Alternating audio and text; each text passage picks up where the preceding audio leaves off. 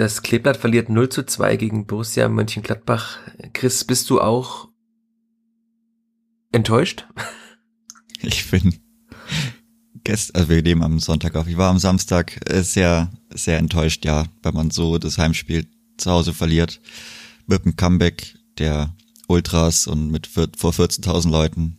Da kann man schon von einer Enttäuschung sprechen die, all die Hörerinnen und Hörer, die jetzt nicht wussten, warum ich da so diese lange Pause gemacht habe, das lag nicht daran, dass die Verbindung weg war, es liegt nicht daran, dass irgendwas an der Aufnahme kaputt ist, was bei uns ja auch des Öfteren mal vorkommt, bei uns technikaffinen Menschen, die wir alle hier sind, sondern Stefan Neidl tatsächlich nach dem Spiel in seinem Eingangsstatement in der Pressekonferenz sagte, ich bin vier Sekunden Pause, ich habe extra nachgeguckt bei YouTube, vier Sekunden Pause und dann enttäuscht.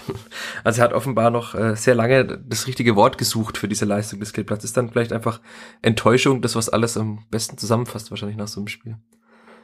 Ja, ich denke schon. Also gerade bei den Erwartungen, die man sich dann immer aufbaut, Richtung auch einem Heimspiel und mit den gezeigten Leistungen davor ist, ist Enttäuschung schon, wie gesagt, das richtige Wort dafür.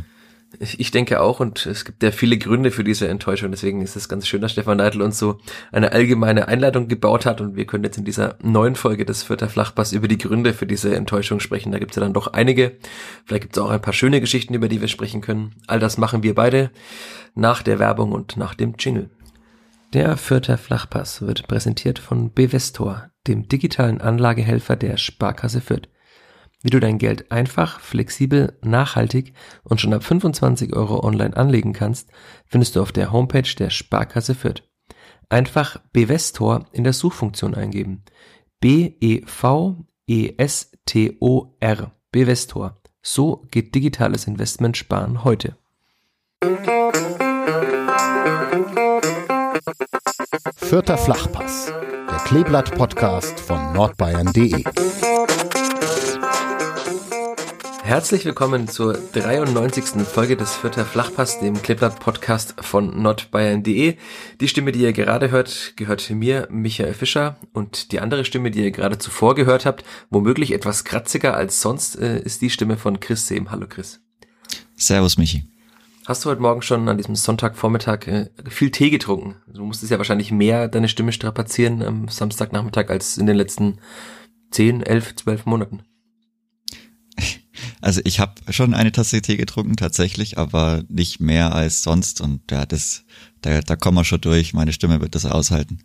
Ich habe es auch, ich hätte es fast nicht gehört, wenn du es nicht äh, in unserem Vorgespräch gesagt hättest, aber deine Stimme ist äh, wunderbar wie immer, deswegen können wir auch direkt einsteigen, denke ich, in diesen Podcast. Ähm, wollen wir einfach wieder chronologisch vorgehen? Ich äh, habe mir hier einfach ähm, ein paar Stichpunkte gemacht oder hast, hättest du einen anderen Einstieg dir gewünscht? Nee, also die Aufstellung war dann ja schon, gerade wenn man jetzt einen Tag später noch drüber schaut, äh, überraschend. Und dann, wie das Spiel gelaufen ist, muss man, denke ich, auch über die Aufstellung dann nochmal drüber reden. Also kann man, denke ich, mit ja, der Stunde vorm Spiel anfangen, da als die Aufstellung rauskam. Das ist doch wunderbar. Ich das Gedanken übertragen. Ich habe hier nur geschrieben, Aufstellung Doppelpunkt, sehr überraschend. ist das die richtige Überschrift? Überraschend vielleicht. Aha. Ja, überraschend fand ich es auch, ja. Äh, du ja, ja auch, nee. mir geschrieben hattest. Ja, und wenn man das jetzt so sieht, auch das Spiel dann gesehen hat, dann ja, war es vielleicht bisschen zu viel Hoffnung dabei. Ich denke, also wir können mit den hinteren fünf anfangen. Da hat dann ja doch ähm, Sebastian Griesbeck gespielt. Ich denke, auf den wird man auf jeden Fall leider nochmal zurückkommen müssen. Das war eine seiner schlechtesten Leistungen wahrscheinlich. Also, also ich würde sagen, in der Abwehr war es sogar seine schlechteste Leistung. Also er hat ja einige durchwachsene ja, das, Leistungen das, auf der Das stimmt, 6 ja, gehabt. auf der 6, ja, da war er sehr unglücklich am Anfang auch. Aber in der Abwehr war das ja durchaus seine schlechteste Leistung. Also das war wirklich nichts. Also es tut mir leid, ich hab, wir haben das Spiel nochmal angeschaut. Ich habe es komplett nochmal angeschaut. Und das war wirklich absolut nichts. Also es war wirklich schlecht, leider. Das hat sich ja, also konnte man so auch nicht erwarten. Aber ich, man muss sich dann schon überlegen, wenn man die zwei Spiele davor ohne, die, ohne Gegentor hatte, das eigentlich solide Spiel in Frankfurt gesehen hat, dass man da die Abwehr nochmal so ändert, wenn man wirklich eine große ähm, oder ein großes Fragezeichen unter der Woche noch hinter Sebastian Griesbeck hatte, dann ja, muss man leider so sagen, dass es die falsche Wahl war. Also ich weiß gar nicht, ob dieses Fragezeichen ein zu großes war. Also weil ich hatte ja nach dem Frankfurt-Spiel mit Stefan Deitel gesprochen, da sagte man müsse mal gucken, wie es so aussieht und ob er wieder trainieren kann und wie er trainieren kann. Und hat ja am Dienstag dann schon eigentlich weite Teile des Trainings mitgemacht. Er hat auch bei so Sprintübungen war er schon dabei. Also es war wahrscheinlich absehbar, dass er spielen kann. Ich denke, diese so ein bisschen bedeckte Haltung hat wahrscheinlich damit zu tun gehabt, dass man Gladbach ein bisschen äh, quasi im Unklaren lassen wollte, weil auch, also er hat ja die ganze Woche offenbar mittrainiert, er hatte dann keinerlei Probleme mehr und da hat Stefan Neidli auch vor dem Spiel am Freitag in der PK auch gesagt, dass wenn das medizinische, das medizinische Go quasi kommt, dann würde er auch spielen. Und hat das dann ja auch damit begründet, dass er eben ein Spieler ist, der sehr aktiv nach vorne verteidigt. Und was jetzt eben nicht gesagt hat, war, dass er auch einfach ein sehr schneller Spieler ist. Also das braucht man natürlich auch. Wenn man aktiver verteidigen will, braucht man auch schnelle Verteidiger. Deswegen hatte ich, naiv wie ich bin, äh, Maximilian Bauer eben nicht aufgestellt, sondern äh, Luca Itter in der, als linken Innenverteidiger, weil ich mir auch dachte, dass äh, Nick Viergeber eben sagte, dass es so große Unterschiede seien zwischen dieser zentralen Position der Dreierkette und der linken Position.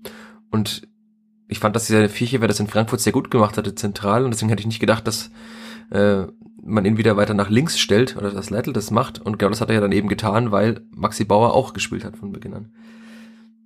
Ja, Bauer hat es ganz gut gemacht. Also er wäre für mich dann auch eher der Kandidat gewesen, der hätte rausrotieren müssen, obwohl es, wie gesagt, auch nicht schlecht in Frankfurt gemacht hat. Aber ansonsten war die linke Seite eigentlich relativ stabil. Ich fand es auch, und es ist so komisch, immer wenn ich mein oder wenn man das Gefühl hat, dass Jetro Willems wieder bessere Spiele macht, sitzt er danach erstmal draußen. Weiß man jetzt auch nicht, ob da das wirklich, ob da doch nochmal was vorgefallen ist, gerade wenn man bedenkt, dass er 90 Minuten lang draußen saß. Ja, also wie gesagt, ich fand ihn in Frankfurt gut. War schon eine deutliche Steigerung zu zuvor und dadurch, dass die Abwehr so sicher war, ja, waren es dann vielleicht etwas zu viele Umstellungen. Man kam ja auch wirklich nicht gut ins Spiel und auch in der linken, also auf der linken Abwehrseite war das ja, hat da ähm, der Zugriff gefehlt, aber auch noch mit den, mit den Sechsern davor, das hat irgendwie einfach nicht harmoniert. Also, du bist jetzt schon ins Spiel gesprungen. Ähm, vielleicht kann man einfach anhand dieser, dieser ersten zehn Minuten auch den Rest der Aufstellung ganz gut erklären, weil also Tobias Raschel und Max Christiansen war ja in den letzten beiden Spielen eigentlich eine ganz solide Doppelsechs. Diesmal hat dann Timothy Tillman weiter hinten gespielt, dafür Julian Green weiter vorne. Ich nehme mal an, das hat man auch so gesehen, dass teilweise Max Christiansen schon eher schon den alleinigen Sechser gegeben hat und dann dafür die beiden anderen doch offensiver orientiert waren. Ich nehme an, dass Stefan Neidler, der ja vorher auch gefordert hatte, dass man aktiver spielt, dass man auch aktiver an der letzten Kette spielt, wie er das immer gerne sagt, dass man eben mit dieser Aufstellung quasi statt des etwas defensiver orientierteren, wobei ich Tobias Raschel auch bei seinem ersten Spiel sehr offensiv orientiert empfunden habe, aber quasi den offensiv orientierteren ähm, Julian Green da gebracht hat, aber da hatte man ja wirklich überhaupt keinen Zugriff zu Beginn. Ich habe mir auch nochmal, zumindest du hast es ganz gesehen, das Spiel, ich habe mir die, die quasi die Minuten vor den Toren, auch die Tore und so weiter nochmal in Ruhe angeschaut, auch ein paar Mal gestoppt. Da gab es schon vor dem 0-1, also wir können ja damit anfangen, dass erstmal vier Chancen eigentlich in den ersten zehn Minuten gab für Gladbach schon. Davon die erste ja nach, glaube zwei Minuten von Neuhaus, die noch abgewehrt wurde. Da hätte es ja schon längst 0-1 stehen können, aber dann auch so zwei Minuten, glaube ich, 16 Minuten war es vor dem 0-1 war schon mal sehr viel Platz im Zentrum. Also komischerweise hat der Zugriff da überhaupt nicht gepasst. Weil da das war fast die identische Situation wie vor dem Tor dann, dass Player sehr frei war und dann Pass spielen konnte. Da ist dann aus dem, aus der Situation nichts resultiert, aber auch zwei Minuten später. Es war ja ein Befreiungsschlag von Maxi Bauer, der direkt beim Gegner landete. Vielleicht auch nicht ganz glücklich, dass der quasi genau zu Bayer in den Fuß kommt. Und dann hat Kone den Ball an der Mittellinie und dann, wenn man das Bild einfach stoppt und sich das nochmal anschaut, dann ist da einfach ein, ein riesiger Raum, dass Player den Ball annehmen kann, kann aufdrehen und kann einfach laufen. Hätte wahrscheinlich bis zum 16er laufen können. Und hat einfach niemand gestört. Also Timothy Tillman, weiß nicht, wo er da war. Ich glaube, er hätte da ja wahrscheinlich sein müssen. Ähm, ich weiß nicht, hast du ihn irgendwo gefunden, wenn du das Spiel ausführlicher gesehen hast? Ja, wir haben ja schon, also so sehe ich, oder ich habe ja schon immer mal überlegt, ob man Timothy Tillman vielleicht mal rausnimmt. Also für mich wäre dann auch eher der Wechsel gewesen, auf der Zehnerposition und nicht Tillman nach hinten zu ziehen. Gut, wenn man mehr mit dem Ball spielen möchte, kann man das vielleicht so machen, aber ich finde, wie gesagt, Raschel hat auch seine Qualitäten als Achter und er macht es halt defensiv dann schon oder hat es besser gemacht, als es jetzt Tillman gemacht hat. Da waren wirklich, da hat auch die Abstimmung wirklich gefehlt. Also da waren immer mal wieder so große Radien um die Spiele rum, wo wirklich nichts war, wo man auch lange andribbeln konnte, viel zu viel Zeit hatte und ich hätte dann vielleicht, also Green auf die Zehn Klar kann man machen, das hatten wir auch schon überlegt nach dem Regensburg-Spiel, dass das vielleicht mal kommen könnte.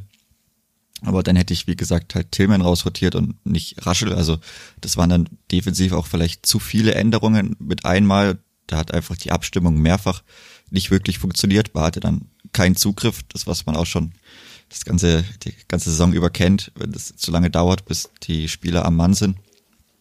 Und ja, dann, wie, wie du schon gesagt hattest, es waren gerade für ein Heimspiel viel zu viele offensive Aktionen, die da, die man da dem Gast gelassen hat, direkt am Anfang. Das, das darf, naja, das ist halt immer schwierig, wenn man das so sagt, aber es sollte so nicht sein in einem, in einem Heimspiel, wenn man da auch noch viel drauf oder Wert drauf legt, dass man vielleicht den ersten richtigen Sieg oder den ersten Sieg vor größerer Kulisse mit allen Leuten und mit vollen Emotionen und mit Stimmung auch noch schaffen möchte, dann war das wirklich viel zu wenig und ja, dann war das Gegentor eigentlich fast folgerichtig, also man konnte ein bisschen drauf warten, was dann auch schade war eigentlich.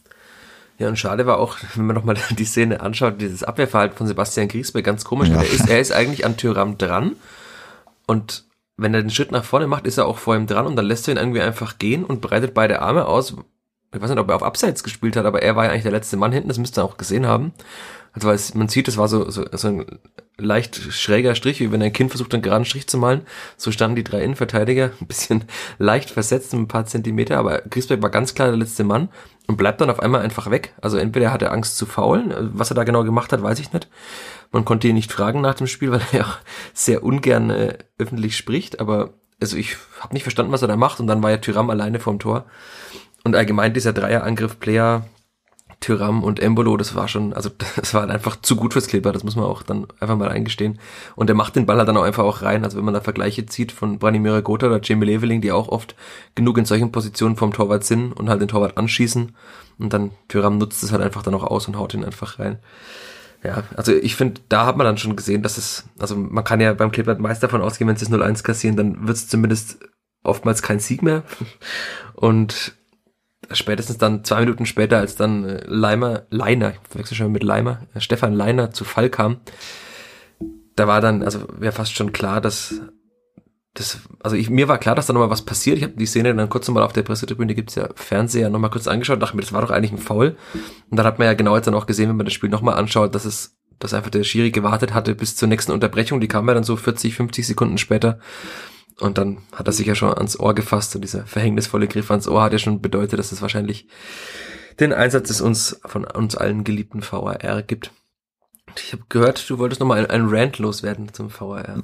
Ja, also erstmal noch zu Griesbeck vielleicht, weil das wirklich auch auffällig war, dass er mehrfach ähm, zu weit hinten stand. Also wie gesagt, er war auch im, im Kopf einfach nicht auf der Höhe. Er hat auch ich glaube, kaum Zweikämpfe gewonnen. Also das, was ihn so ikonisch macht, dass er vielleicht mal etwas ja, unkonventionelle Zweikampfführung hat, aber die dann auch manchmal recht spektakulär gewinnt.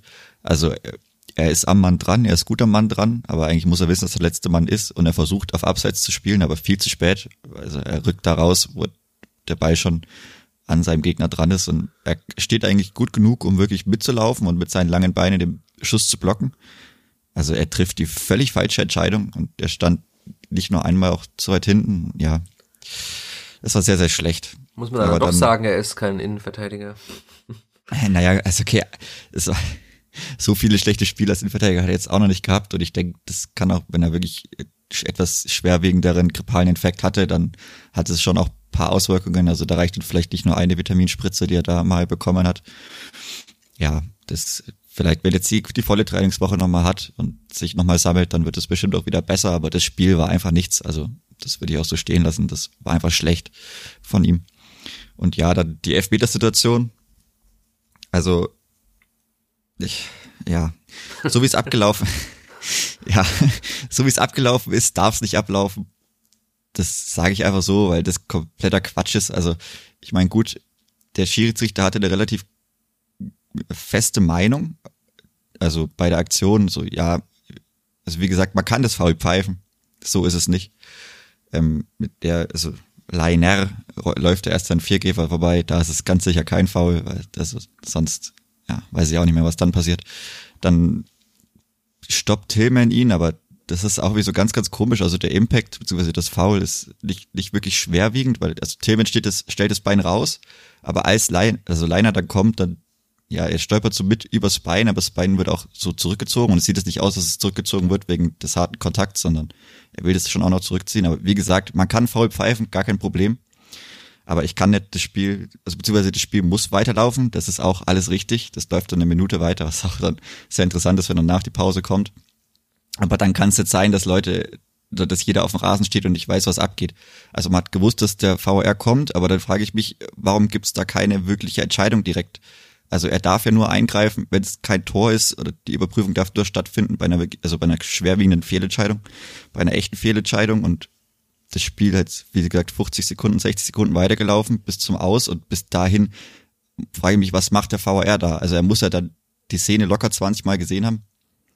Oder, oder 10, 15 Mal, das kann er ja spulen, wie er will und keine Ahnung, Standbilder anschauen, was weiß ich, aber offensichtlich hat der, der VR da auch noch keine klare Meinung gehabt, weil dann steht der Stieler dann erstmal auf, auf dem Spielfeld und alle gucken sich blöd an, er hält sich ans Ohr und dann dauert es nochmal relativ lang, bis er auch rausgeht, um sich die Sache anzuschauen. Da frage ich mich natürlich, war dann die Fehlentscheidung so klar? Ich sehe es da ähnlich wie Rashid Azusi nach dem Spiel. Wie gesagt, man kann ihn pfeifen, alles gut, aber so wie es abgelaufen ist, ist es einfach verkehrt. Also das, das kann nicht im Sinne des Erfinders sein. Und so, so weiß ich nicht, dann war die Fehlentscheidung für mich nicht klar genug und dann ist auch wieder fragwürdig, darf er überhaupt derart eingreifen, dann wenn der Schiedsrichter offensichtlich eine relativ feste Meinung während des Spiels schon hatte. Was auch seltsam war, dass Stefan Leiner ja erst sich heftig beschwert hat und dann ist aber ja weggejoggt und hat irgendwie mit den Armen gerudert. Und das sah für mich aus, als würde er sagen, nee, nee, war kein Foul. Ja. Wenn man aber nochmal die, die Szene im Fernsehen anschaut, dann sieht man immer, wie er faul, faul sagt. Also ganz komisch. Also was dann diese Armbewegung von wegen nix war's, also die habe ich so interpretiert, was die dann bedeutet hat, weiß ich auch nicht. Und dann ist es halt einfach wieder ganz klar zu sehen, dass der VR halt einfach nur eine Entscheidung und eine Einrichtung für den Fernsehzuschauer war, weil im Stadion kriegt man einfach nichts mit. Es ist schon klar, worum es geht, wenn man das dann zurückdenkt an die Szene und dass es da Ärger gab und dass die Gladbacher dann ja auch sehr vehement gleich reklamiert haben. Aber was ist daran zu schwer, einfach auf die Anzeigetafel zu schreiben, VAR-Check, weil äh, faul womöglich. Dann wüssten alle, was los ist. Das ist dann aber wahrscheinlich eine Fördersache. Also ich weiß nicht, von, von wo das kommt oder wer das einstellt, aber in ähm, Frankfurt ging das relativ schnell, also auch bei so einer ganz kleinen VR-Überprüfung, da hat es dieses, diesen Dong gegeben und da kam das sehr, sehr schnell, auch vielleicht zu schnell, weil da der Check schon wieder vorüber war, bis sie das angezeigt hatten, was passiert ist. Aber da weiß ich jetzt nicht, also das kann durchaus sein, weiß ich nicht, wer das wie aus, also wer das wie einstellt und wer das dann freigibt, dass das angezeigt wird. Aber das wurde ja, glaube ich, gar nicht angezeigt. Also Nee, ich bild mir auch ein, dass es in Fürth sehr selten angezeigt wird. Also ich kenne es auch aus anderen Staaten, dass ab und zu auf der Anzeigetafel dann eben steht, Check und dann Elfmeter oder kein Elfmeter oder Hand oder kein Hand, whatever, was eben die strittige Entscheidung war. Aber also man wusste dann ja erst, als er halt rausläuft und dieses äh, grauenhafte Viereck in die Luft malt und auf den Elfmeterpunkt zeigt, dann wusste man ja erst, dass es natürlich um die Situation vorher ging. Aber der Stadionzuschauer wird da ja irgendwie schon alleine gelassen. Und was ich halt auch witzig finde, ist, dass dann einfach die Borussia ein Tor schießt, aber quasi die eine Hälfte der Gästefans jubelt und die andere singt einfach nur scheiß DFB, obwohl ihre Mannschaft gerade ein Tor geschossen hat. Das fasst nochmal dieses ganze Phänomen VAR ganz gut zusammen. Auch diese Diskrepanz. Die einen jubeln eben übers Tor und die anderen denken sich, naja, eigentlich darf ich nicht jubeln, weil ich lehne ja dieses Instrumentarium ab, das meiner Mannschaft gerade ein Tor beschert hat.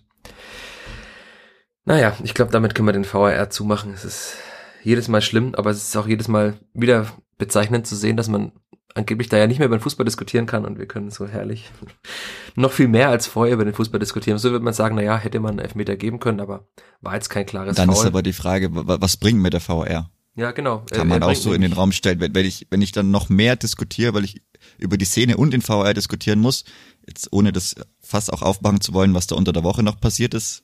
In einem anderen Stadion gab es auch eine strittige Elfmeter-Szene ja, wenn man da weiß, wer da im Keller saß, gibt es auch ein schönes Bild. Aber ja, Nimm doch keine alle Ahnung, Hörerinnen so, und Hörer mit. Wer saß denn im Keller? Ja, wer saß denn da im Keller? Die gleiche Person, die auch bei uns auf dem Platz diesmal gepfiffen hat. Ja, ganz, ganz komisch. Er hat das letzte Mal seinen, seinen, oder die zu betreuenden Schiedsrichter auflaufen lassen. Diesmal hat er selber eine klare Wahrnehmung gehabt und das hat dann ewig lang gedauert. Also wie gesagt, man kann das ja machen von mir aus, aber es darf nicht vom Foul bis zum Tor vier Minuten vergehen. Das ist völliger Quatsch, weil dann kann es nicht so eine klare Fehlentscheidung gewesen sein. Ja, das hatte ich jetzt auch in meinem Text nochmal geschrieben, weil tatsächlich, das Foul war in der 20. und der Elfmeter wurde verwandelt in der 24. Minute. Das heißt einfach vier Minuten, in denen einfach nichts passiert ist, außer ein langer Ball und dann der Ball irgendwann ins Aus und dann einfach nur dieser Check. Also das ist, naja.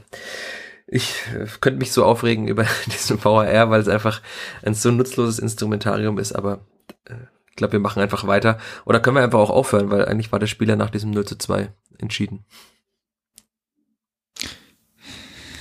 Ja, theoretisch könnte man fast schon aufhören. Ich meine, ein, so wirklich in der ersten Halbzeit gab es ja nur noch eine Chance. Also man hatte so ein paar halbe Chancen, aber dann war spätestens bei der Flanke dann die Chance auch vorbei. Man hat den Kopfball von Griesbeck, den muss er besser setzen. Da war er alleine, die Ecke kam gut.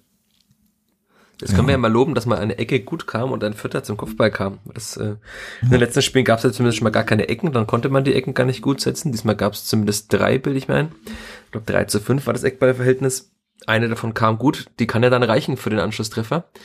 Und wie Ati Hütter nach dem Spiel sagte, Kräuter führt, äh, wenn Kräuter führt, das ist ja ungefähr viermal, sagte er in der Pressekonferenz, ähm, wenn Kräuter führt den Anschlusstreffer macht, dann wird es nochmal sehr, sehr spannend. Aber dieses Kräuter führt macht er eben nicht den Anschlusstreffer. Und dadurch wird es dann eben auch nicht mehr spannend, weder in der ersten Halbzeit noch in der zweiten Halbzeit. Und Dennis Kleber dann doch, wie Stefan Deitl hinterher auch sagte, aktiver war, besser war, besser in die Zweikämpfe auch kam, deswegen auch mehr Ballgewinne hatte, gut nach vorne teilweise gespielt hat. Aber dann kam halt, es war witzig, dass Stefan Neidl auch sagte, naja, die Flanken, kamen mir die Flanken nicht gut, naja, okay, doch, die Flanken kamen gut, aber das Belaufen des äh, ersten Postens war nicht gut. Also, es gab einige schlechte Hereingaben, es gab aber auch eine, die, einige, die gar nicht so schlecht waren. Und dann war da aber einfach halt, wie so oft beim Kleber, das hatten wir auch schon oft besprochen, einfach niemand. Also Jan Sommer konnte so oft einfach aus seinem Tor zwei Schritte rausmachen, sich fallen lassen und den Ball einfach nehmen. Also so, Dankeschön, darf ich das Spiel wieder aufbauen das ist dann schon krass und da merken halt auch einfach, dass auch dieser typische Strafraumstürmer, den der doch viele Vereine haben, einfach fehlt. Also da ist halt einfach nie jemand und wenn Branimir Gotha den Ball im Mittelfeld holt und Jamie Leveling die Hereingabe spielt, dann ist halt da einfach niemand mehr in der Mitte. In der zweiten Liga stand ja dann eben Sebastian Ernst oder Paul Seguin vielleicht noch, aber diesmal steht da halt einfach niemand. Das ist ein großes Problem. Wir können jetzt ja dann am Ende sagen, es waren drei Spiele jetzt ohne Tor mittlerweile, plus dann noch ein paar Minuten aus dem Leipzig-Spiel auch. Also das ist dann schon sehr bezeichnend und es war jetzt ja auch nie die riesige große Gefahr für das Tor von Jan Sommer. Also äh, auf den offiziellen Bundesliga-Statistiken sind zehn Torschüsse verzeichnet, davon aber nur einer aufs Tor und das müsste dann der von Jamie Leveling so in der 75., 70., 75. gewesen ja, sein. Der, der Linksschuss, wo er rein ja. einen Robben-Move macht und dann aber leider der linke Fuß sein schwacher Fuß ist. Ja, und der dann auch ja. gar nicht so gefährlich war für, nee, für Jan Sommer. Aber also ein, eine gefährliche Aktion und die darf er vielleicht auch machen, weil er viel Platz hat und der Winkel eigentlich gut ist und der Ball gut läuft, war von Rigotta noch, den er aber leider verzieht. Also den, den darf er schon auch reinmachen. Oder und dann, aufs ja, Tor bringen. Also, das also ja, aber dann, wenn er, wenn er ihn aufs Tor bringt, dann ist er aber auch drin, weil die lange Ecke war so frei und Sommer hat ja auch gar nicht mehr reagiert. Also wenn er den aufs Tor bringt, ist er auch drin. Ich denke, da kann man sich auch relativ einig sein, wenn er den auf die lange Ecke bringt, da macht der Torhüter nichts mehr. Also der Winkel war, wie gesagt, es war eigentlich alles relativ optimal. Der Ball lief gut, der Platz war da.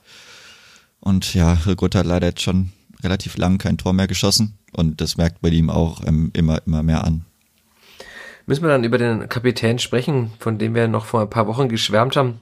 Ich habe mich hinreißen lassen, ihn Branimir Gotthard zu nennen und schäme mich jetzt ein bisschen dafür, weil die letzten Wochen sind leider tatsächlich, also er hat halt immer wieder diese Spiele, in denen sehr gut läuft, in denen er auch vorangeht und wenn es dann läuft, dann sieht man auch, dass er ein überdurchschnittlicher Spieler ist für das Kleeblatt. Aber jetzt momentan sieht man schon wieder, finde ich, wie in der Hinrunde auch, dass diese Gesamtsituation, diese ständigen Niederlagen, das Nicht-Gewinnen, dann auch dass er eben lang nicht trifft, dass das schon an ihm nagt. Also man kann ihm ja nie vorwerfen, dass er nicht voll engagiert ist. Er geht weite Wege, er grätscht, aber er ist einfach auch sehr unglücklich in, so in einigen Situationen, die jetzt auch nochmal aufgefallen sind beim Nachschauen des Spiels. Im Stadion geht es immer relativ schnell, aber hat er oftmals auch gegen Kone zum Beispiel einfach den Ball verloren und fault ihn dann halt und dann beschwert er sich, dass er, dass er fault. Also er gibt immer diese typische Bewegung, wie er sich so nach hinten lehnt mit dem quasi so mit dem Rücken nach hinten und sich einfach beschwert mit beiden Armen. Aber ich, es war irgendwie keine Situation dabei, wo ich sagen würde, der Schiedsrichter hätte falsch entschieden. Also entweder er hat halt gefault oder er wurde einfach nicht gefault und wollte aber einen Foul haben. Also das finde ich auch schlimm, dass er halt dann irgendwie gefühlt von 90 Minuten Fußball sechs, sieben Minuten sich beim Schiedsrichter beschwert. Also er ist der Kapitän, klar, aber meist hat es mit ihm zu tun und nicht mit einem schlechten Schiedsrichter, auch wenn Tobias Stieler vielleicht der Inbegriff dessen ist. ja, ich weiß nicht, also das ist einfach, die Gesamtsituation ist halt mittlerweile wieder sehr, sehr unglücklich. Wie gesagt, wenn, wenn dann vielleicht, auch, auch egal von wem, einfach mal das Tor fällt und auch das Tor dann mit den Leuten wieder, weil ich fand, die Stimmung war fürs Spiel okay, also war jetzt nicht sehr schlecht, gerade wenn man es mit den Gladbachern vergleicht, also da hätte ich schon noch ein bisschen mehr noch erwartet, auch mit einem 2-0 und die wollen sich vielleicht auch wegen aufs Derby einstimmen, aber die hatten ja, paar Zwischenhochs, aber ich fand es jetzt nicht so krass. Also da kam auch schon in der zweiten Liga von Gästekurven mehr. Weiß ich nicht. Aber wie gesagt, das, was wir der Woche zuvor hatten, so der ähm, Heimtorjubel, was dann passiert, was interessant gewesen wäre, so kann man da in dieser Woche dann auch wieder drüber reden. Es wäre mal interessant gewesen, was passiert, wenn dann mal irgendeiner irgendwie da reinrutscht. Wie gesagt, vielleicht der Ricotta-Schuss, der da bei ihm nochmal Kräfte freisetzt, weil er kann ja den Unterschied machen. Aber momentan ist es für ihn auch super, super schwierig. Aber man muss halt auch sagen, es ist jetzt auch nicht so, dass er irgendwie verdrängt werden könnte. Also fällt mir jetzt erstmal keiner ein, der da sonst im Sturm starten würde. Mir auch nicht. Also einer womöglich äh, könnte starten, wenn er etwas fitter wäre. Aber, ja, aber das Jessic Nankam man nicht mehr wird leben nicht reichen für 90 Minuten. Wobei man ja sagen nee. muss, das war einer dieser wenigen Lichtblicke, dann würde ich schon sagen. Also ich war überrascht, als ich dann hatte einen ganz guten Blick von oben auf die Ersatzbank nach unten. Und als dann er so nach, also ich glaube 64, 65 Minuten kam er zur Bank, hat sich umgezogen, er kam ja dann glaube ich in der 66. rein. Also ich fand erstaunlich früh dafür, dass er ja eigentlich, dass es so vor ein paar Wochen noch hieß, Stefan Leitl auch in Regensburg sagte, naja, wir werden die beiden schon noch mal sehen, also jung und dann kam und dann, dass er halt also 25 Minuten oder länger sogar spielt, fand ich dann schon krass, aber ich finde, man hat in jeder kleinen Szene gesehen, was er den Kleber hätte geben können in dieser Saison, wenn er fit gewesen wäre. Denn, also dieser Kopfball war jetzt nicht perfekt, aber es war halt auch sein erster Kopfball nach, wie er selbst sagte, 273 Tagen äh, Pause. Also er hat sich am 10. Juli 2021 verletzt und auch er war irgendwie unbequem, hat die Gegner beschäftigt, auch Christoph Kramer, glaube ich, war es, der einmal vor ihm noch gerade so geklärt hat, oder was? Kramer oder Elvedi, aber auch da gut den Körper reingebracht. Ähm, er wirkte auch, fand ich, sehr gut irgendwie austrainiert. Also Stefan Neidl sagt, er sei noch nicht so bei 100 Prozent, klar, aber er wirkte schon relativ fit und austrainiert. Also so ein unbequemer Stürmer vorne drin, auch dann, um mal vielleicht mal Leveling oder Gotha in diesen Phasen, in denen sie eben nicht so gut waren, mal eine Pause zu geben, wäre schon wichtig gewesen. Also ich finde, er hat in diesem Spiel alles bestätigt, was man auch gesehen hatte bei dem Testspiel gegen die Bayern Amateure. Ich, wollte ich wollte es gerade ja. noch ansprechen, ja, das hat mich sehr, sehr stark an dieses Spiel im Sommer erinnert, wo auch, ich meine, es waren nicht sehr viele Leute da, aber den meisten Szeneapplaus ähm, geerntet hat in der, ich glaube, er hat die erste Halbzeit gespielt. Ja, genau. Damals, genau, ja. Da hat er wirklich schon viele, viele, natürlich, er hat es kein Tor geschossen, aber er hatte sehr, sehr viele gute Ansätze, die hat man wirklich, also die hat man gesehen, das braucht man jetzt auch. Also man übertreibt jetzt nicht, wenn man das so sagt, das ist zwar schon länger her, aber da kann ich mich noch recht gut dran erinnern. Ja, das war Wie am gesagt, Tag vor seiner Verletzung, am 9. Ja, ja, genau. Man, die Ansätze hat man gesehen, man hat sich auch wirklich so drüber gefreut, so jemanden zu haben, so ja, mit bisschen, wenn der mehr Spielzeit hat und da kann, kann schon was kommen. Ich denke, das sieht man jetzt wieder wie gesagt, was sehr überraschend. Also ich habe mir auch gedacht, 25 Minuten, dass er kriegt. Also das ist, war, glaube ich, schon auch ein bisschen Risiko, dass Leichel dann eingegangen ist, dass er dann auch gehen wollte, um irgendwie nochmal den Anschluss zu machen. Aber ja, also er hat wirklich sehr gut gemacht für seine Verhältnisse, dafür, dass es so lange aus war. War ein sehr belebendes Moment. Ich finde auch, äh, er wirkt immer, auf den ersten Blick fand ich ein bisschen schüchtern, aber er, er ist irgendwie auch ein sehr reflektierter Mensch. Also er ist ja auch gerade erst 21. Das vergisst man immer ein bisschen. Also er hat ja bei der Hertha schon ein Tor gegen die Bayern geschossen und war so, so schon ein bisschen Publikumsliebling, der Berliner Junge. Und dann nach dem Spiel war er auch in der Mixed Zone. Und da hat er eben so relativ, äh, ich fand im ersten Moment strange gesagt, äh, sein Leben ist ruhiger geworden, seit er in Fürth ist. Und ich glaube, er hat dann auch gesagt, das ist so ungefähr, dass es ihm gut tut, in Fürth zu spielen weil in Berlin halt sehr viel um ihn, um ihn rum war. Also er ist halt der Berliner Junge, hatte halt irgendwie dann sehr viele Freunde, vielleicht auch nicht immer die richtigen Freunde, wenn man Profifußballer ist und dann vielleicht mal in Dinge hineingezogen wird. Also muss ja nur irgendwie jeden Abend Party oder Shisha-Bar sein.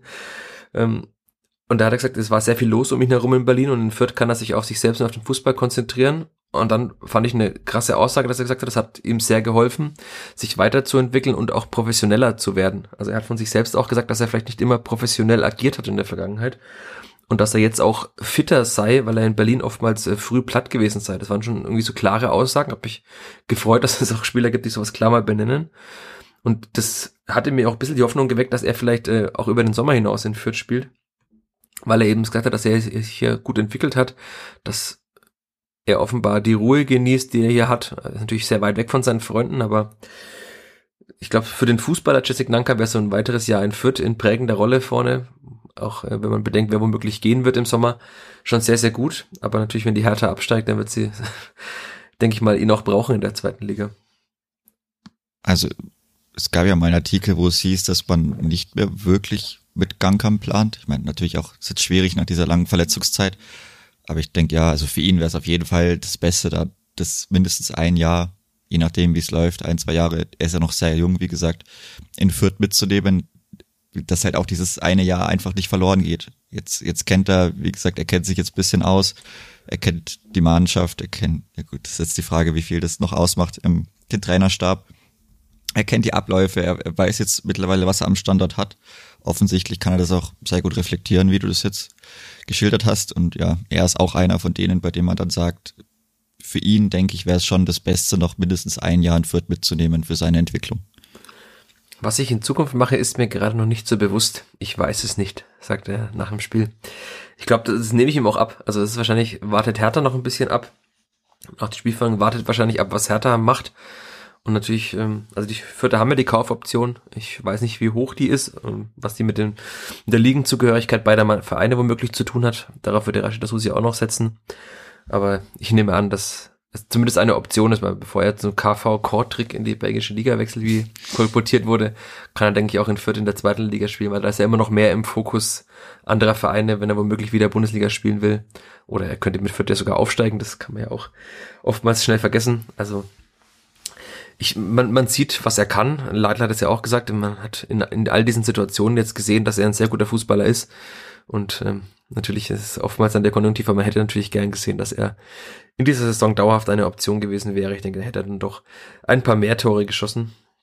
Und dann wäre nicht, ähm, ich glaube, der drittbeste Torschütze in Fürth ist ja immer noch Jeremy Duziak mit zwei Toren. Ich denke, den hätte er wahrscheinlich eingeholt. Und drei Alu-Treffern oder, oder wie viel auch immer bei ja, Duziak darum gekommen sind. Kommt noch dazu. Ja, das ist ähm, so lang verletzt schon wieder. Naja. Ja, er soll ja nach, de, nach dem Wochenende zumindest ins Mannschaftstraining wieder einsteigen. Das fände ich sehr, sehr wichtig, weil so auf der 10 nochmal einen anderen Impuls zu setzen, auch einen, einen spielerischen Impuls und auch jemand, der vielleicht abschlussstärker ist. Das, also Stefan Neidl hat nach dem Spiel ja gesagt, Julian Green habe ein sehr gutes Spiel gemacht. Hab mich ein bisschen überrascht, dich ja offenbar auch, wie ich dir das geschildert hatte dann. Also, ich fand, es war ein besseres Spiel von Julian Green, als er schon teilweise abgeliefert hat. Leitl hat ihn ja gelobt für diese, so, diese Momente, so zwischen den Linien, Ballvortrag nach vorne, hat sich gut aus Situationen gelöst, ja, aber er ist halt der Zehner und er bringt dann einfach keinen Abschluss aufs Tor, jedes Mal und wenn man sich die Szenen nochmal anschaut, also dieses, dieser erste Schuss von ihm, da läuft er einfach auf den 16er zu, ganz zentral und schießt einfach drei Meter daneben. Also das, wenn man sieht, wie Julian Green abschließen kann, wie er es auch in der Vorbereitung teilweise gemacht hat, also im Trainingslager, im Testspiel hat er einfach einmal drei Tore geschossen. Das ist quasi kaum vorstellbar, wenn man diese Abschlüsse jetzt sieht. Sein zweiter Abschluss ging dann auch weit drüber. Der Freistoß war eigentlich auch, dachte ich an Sommer, brauche ich gar keine Mauer stellen, weil er ging ja nicht mal aufs Tor. Also das ist dann wirklich, ich habe geschrieben, durchwachsenes Spiel und ich glaube, äh, so zwischen durchwachsen und sehr gut ist wahrscheinlich dann die, die Leistung auch anzusiedeln von Julian Green. Ja, irgendwo dazwischen wird sein. Also dieses, dieses Aufdrehen, das kann ja relativ gut, dass er da den Ball vielleicht kurz verzögert, bisschen verschleppt und dann diesen, den schnellen Antritt, also er kommt dann, kam auch Gladbach, glaube ich, an ein, zwei Leuten damit wirklich mal ganz gut vorbei. Aber ansonsten wie gesagt, ja, Torgefahr, die ist eben leider mittlerweile komplett abhanden gekommen, auch wenn er diese, diese, diesen freien Schuss auch hatte in der ersten Halbzeit, wie gesagt, da lief der Ball ja auch gut. Und er hatte Zeit und er hatte Platz und er viel zu hoch angesetzt. Und ja, es ist, er wartet bestimmt auch auf den Abstieg, so traurig, wie sie das anhört. Ja, machen wir das nicht alle jetzt mittlerweile. Man hört ja diese gewisse Sentimentalität und dieses äh, eher weniger positive Gefühl. Das hatten wir vor ein paar Wochen noch, aber mittlerweile ist schon die Realität eine ziemlich traurige, muss man schon sagen, in Fürth. Also es war schön, dass der Rundhof mal wieder voll war. Es war schön, dass mal wieder ein bisschen mehr Atmosphäre war. Ich fand es auch tatsächlich für diesen Spielverlauf gar nicht schlecht von der Atmosphäre. Also natürlich kam außerhalb von Zentrum der Nordtribüne wieder sehr wenig aber das ist jetzt auch nichts Neues in Fürth, aber ich fand, das war trotzdem ganz nette Atmosphäre. Es hat dem Clip einiges an Geld gebracht, diese 14.000 Zuschauer. Das ist auch nicht ganz schlecht. Ich denke, damit könnten wir das Spiel zumachen, außer du willst nochmal über die äh, Wechsel in der Schlussphase sprechen. du hast mir während des Spiels dann noch geschrieben, dass du sehr überrascht warst über manchen Wechsel. Ja, also keine Ahnung, die Art und Weise, sondern einfach alle Stürmer aufs Feld zu hauen und auch egal wo. Ich meine, gut, das ist halt der Verzweiflungsmove schlechthin, aber dann Afimiko Pululu als linken Verteidiger oder linken Schienenspieler, das war mir dann, wie gesagt, einfach zu viel, gerade weil Jetro Willems noch auf der Bank saß und der es eigentlich auch, auch offensiv nicht schlecht gemacht hat gegen Frankfurt. Wie gesagt, weiß man nicht, was da wieder falsch gelaufen ist, aber das ist auch sehr seltsam. Ja, das ich war da bezeichnet Leitl- auch mit dem, Ja, ich hatte mit Stefan dem- Leitl dem letzten Schuss. gefragt danach, ähm, weil ja, ich hatte auch explizit, den- explizit den Namen Metro Willems genannt in der Frage in der PK, aber er hat ihn einfach ignoriert. Also das ist halt das Problem mit diesen digitalen Pressekonferenzen, die es ja immer noch gibt, dass man auch nicht noch, nicht nochmal nachhaken kann, weil man nicht irgendwie so mitten reinquatschen will in so einen Teams-Call. Aber also es, offenbar war es keine Option, dann äh, Jedro Willems offensiv zu bringen, weil Leitl sagte, er wollte das Offensivste, was ihm zur Verfügung steht, bringen und hat dann Polulu eingewechselt, aber ich würde jetzt mal so weit gehen zu sagen, die Flanke, die Polulu da so Richtung äh, kein Fan ohne Job oder was steht da mittlerweile links hinten auf dieser Tafel? Also in Richtung dieser Werbetafel ja, die geschlagen hat. Personal Hofmann Werbetafel, ja. Ja, äh, ich glaube, die hätte Jedro Willems Ganz, ganz, zumindest besser be angebracht. bezeichnend war das für das Spiel. Im Endeffekt war es ein guter, guter Schlusspunkt für das, für dieses Heimspiel. Also ich habe auch, ich habe erst gedacht, und das habe ich auch zu meinem, zu meinem Nebenmann gesagt, dass ähm, Pululu Rechtsfuß ist. Und das war ja mit, das so aussah, als wäre es mit einem schlechten Fuß gewesen, aber dann habe ich nochmal nachgeschaut. Ja, das war der Ja, Gute. Afi Miku war, es war leider der starke Fuß und dann war das schon, naja, ich, ich möchte gar nicht drüber, weiter drüber reden, weil er, er hat sich nicht mal selber drüber aufgeregt. Das fand ich auch so interessant, dass er nicht mal so sich selber überlegt, okay, was war denn das jetzt gerade, sondern er hat so einfach so hingenommen und hat sich umgedreht und es ging einfach weiter. Ich meine, naja. Ja, wir warten noch auf, den, auf die Schnelligkeit von Afemiko Polulu. Ja, und auf die Vielleicht- versprochene Schnelligkeit. Ja, vielleicht kommt sie ja über den Sommer. Ich werde es aufmerksam verfolgen, ich denke. Aber damit können wir das Spiel wirklich zumachen. Es war ja so eine der letzten Situationen, aber es war schon krass zu sehen, dass mit fünf Stürmern auf dem Platz einfach keinerlei Torgefahr mehr entstand. Also es entstand mehr Torgefahr, als noch nicht so viele Stürmer auf dem Platz waren. Kann man wirklich auch erklären. Damit, dass ja dann auch die Formation noch eine andere war und die Spieler auf ihren gewohnten Positionen gespielt haben. Aber auch Dixon Abiyama, der dann da am Ende im Sturm gespielt hat, ich erinnere mich an einen, einmal hat er den Ball bekommen an den Fuß und dann ist ihm einfach vom Fuß ins Ausgeprallt. Also das war dann auch, ja, das war dann die Situation, die dieses Spiel auch ganz gut zusammengefasst hat. Oder diese beiden, äh, Pululus Flanke und Abiyama, den Ball ins Aus. Ja, naja, ich denke, wir machen damit das Spiel zu. Und äh, Dixon Abiyama hat nicht bei der U23 gespielt und trotzdem hat die U23 gegen den SC Eltersdorf, äh, Lieblingsmannschaft aller Sky-Kommentatoren in der letzten Saison, 2 zu 1 gewonnen, da kann man natürlich auch mal sagen. Auch ohne Profi-Unterstützung. Stefan Neidl sagte ja, ähm, die U23 müsse auch, äh, oder man könne erwarten, dass eine Bundesliga-Reserve, wie er es nannte, besser Fußball spielt, auch ohne Profi-Unterstützung. Das hat sie ja zumindest im Ergebnis nachgetan, hat gewonnen gegen Eltersdorf und hat jetzt zumindest mal wieder Chancen oder alle Chancen, hat sie in der eigenen Hand noch, vielleicht über den Umweg Relegation in der Regionalliga zu bleiben. das ist doch schön, ja. Schön, dass Marvin Weiß zwei Tore gemacht hat auch, ja. Und wenn man sich den Spielplan anschaut, der äh, U23, dann kommen da auch noch Heimspiele, unter anderem gegen Memmingen demnächst, ähm, ich glaube gegen Heimstetten spielen sie noch zu Hause, sie spielen noch gegen Schalding-Heining, die hinter ihnen in der Tabelle sind, also da kann man wirklich sagen, sie haben es in der eigenen Hand drin zu bleiben. Und wenn sie es dann nicht schaffen, dann, ja, dann haben sie es auch nicht verdient, in der Liga zu bleiben. Ich bin ein bisschen gespannt, sie spielen demnächst auch gegen, noch gegen die Bayern-Amateure. Wenn wir jetzt an Jessic Nankam äh, denken, der, die Bayern-Amateure haben sogar der Kleeblatt-Profimannschaft wehgetan, da bin ich sehr gespannt, wie die, die, die U23 des Kleeblatts, ja, wie sie ihr wehtun oder ob sie ihr wehtun. Naja, das wird die Zukunft weisen. Ich habe hier noch einen Punkt auf meiner Liste stehen und ähm, das ist das sind zwei Worte. Stefan Leitl. Willst du noch über Stefan Leitl sprechen? Ich denke, wir, wir können es versuchen, aber wir werden wahrscheinlich nicht zu einem echten Ergebnis kommen. Versuchen Also, wir ja. es. Wir versuchen es mal. Es ist ja wirklich sehr, sehr interessant, was da gerade abgeht. Also ich denke, jeder hat mittlerweile die Berichte mitbekommen mit dieser Ausstiegsklausel, dem angeblichen Feststehen seines Abgangs. Ja, ich denke, das wurde dann recht schnell vom Verein dementiert. Dann hast du ja auch nochmal ihn angesprochen unter der Woche und nachgefragt. Da hat sich dann wieder, naja, was heißt, ich sag mal aus vierter Sicht oder aus Sicht eines Menschen, der Stefan Leitl gerne länger hier sehen würde, hat sie das dann schon wieder etwas besser gelesen, besser angehört, aber also spätestens dann seit der PK, also seit der PK vorm Spiel und auch dem ganz, ganz kurzen Interview vorm Spiel, ist, muss ich sagen, ist da meine Hoffnung wieder ein, ein wenig geschwunden. Weil er einfach wieder mehrfach betont hat, dass man In alle vermelden- Richtungen. ja, es, das, das, das erstmal, ich meine, das ist ja okay. Also man muss ja auch sagen, aus persönlicher Sicht ist es ja nicht verkehrt, wenn er sich halt umschaut und wenn er guckt oder auch wenn er gehen würde, das ist ja gut so. Oder was Es ist heißt gut so, wenn er geht, ja, hallo. Nein, es ist gut so oder es ist Bist du ein verständlich. Schreiber in Facebook-Kommentarspalten? Es ist Nein, gut, wenn er es- geht. Nein, nein, es ist gut oder es ist legitim, wenn er für sich seine Optionen mal auslotet. Also wenn er schaut, was geht, was geht nicht. Das habe ich gemeint. So, das, das darf er ja machen.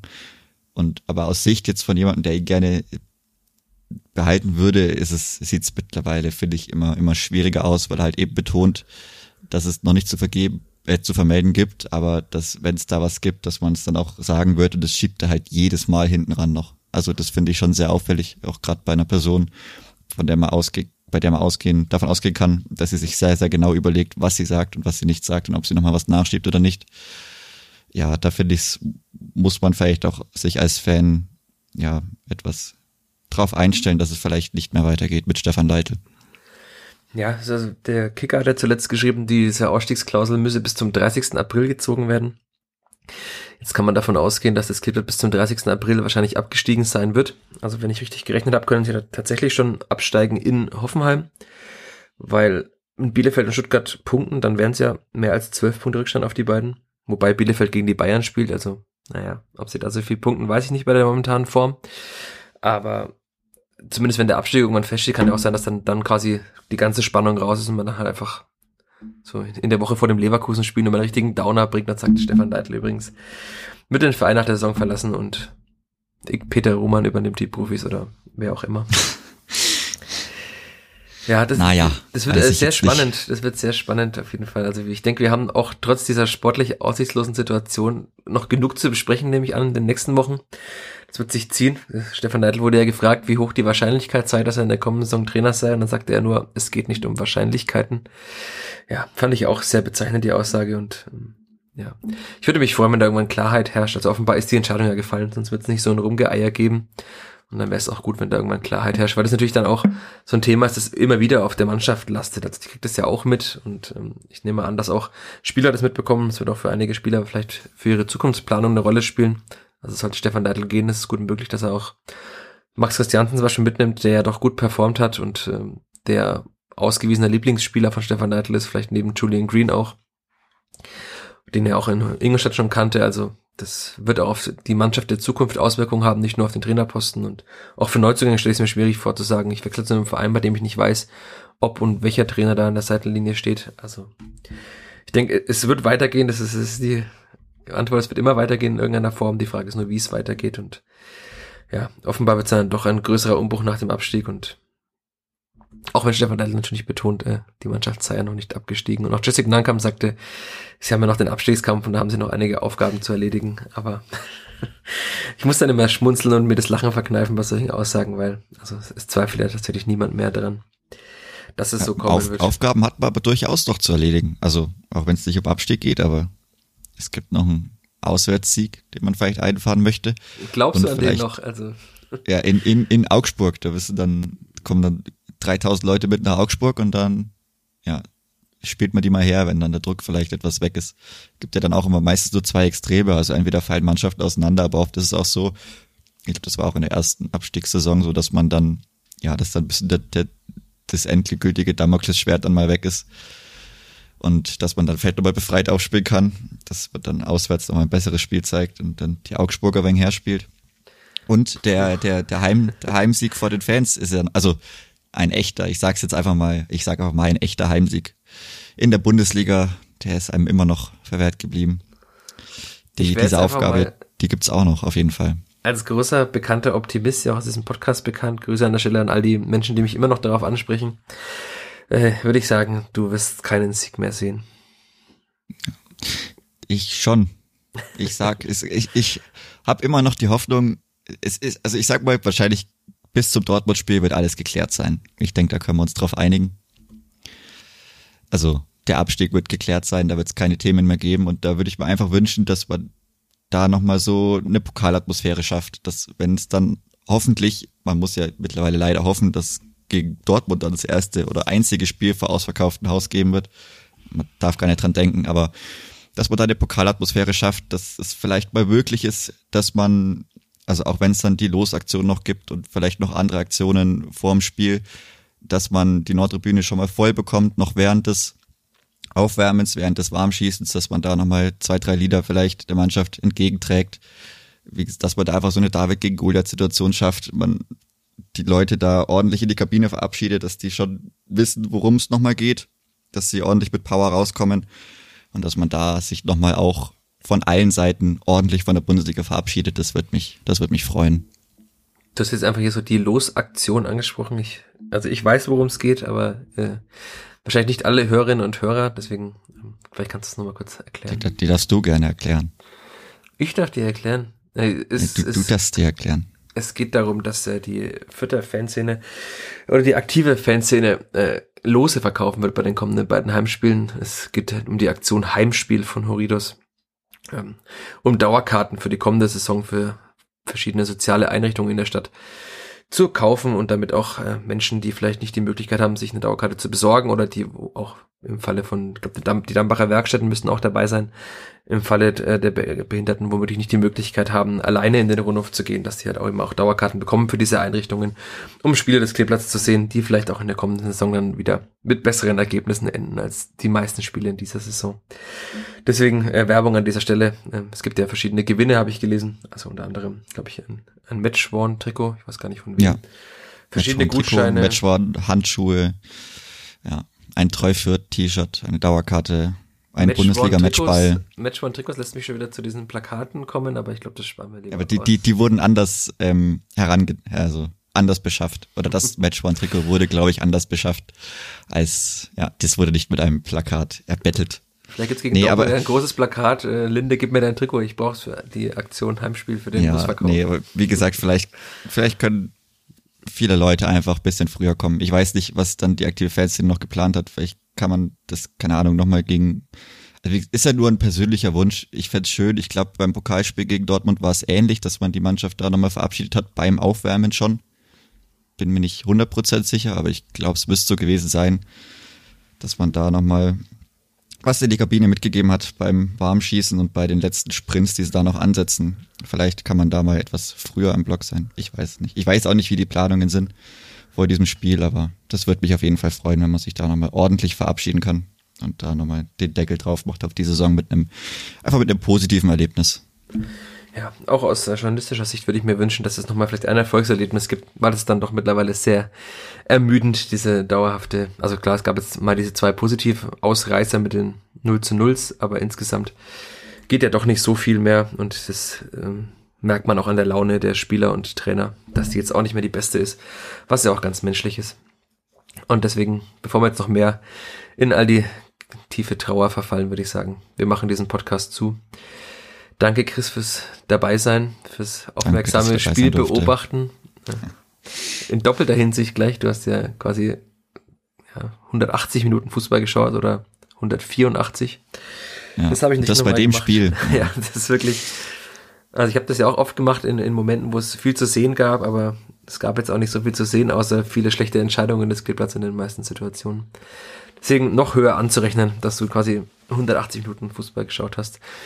Und natürlich äh, Dank all euch Hörerinnen und Hörern da draußen fürs Zuhören, fürs Dabeisein, fürs Fansein dieses Podcasts. Es wurde mir auch nach dem Spiel von mehreren Hörerinnen und Hörern äh, zugetragen, dass sie große Fans dieses Podcasts seien. Grüße an der Stelle. Ihr seid hiermit auch erwähnt. Ähm, vielleicht wie gewünscht, ich weiß es nicht, aber äh, schön, dass es euch gibt. Schön, dass ihr zuhört.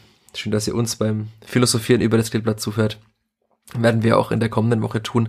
Nach dem Spiel in Hoffenheim, ähm, vielleicht dann mit einem positiveren Ergebnis, vielleicht auch mit positiven Geschichten über einen ehemaligen Vierter, der dann wieder brillieren wird. Wir werden sehen. Bis dahin, macht's gut. Ciao, ciao.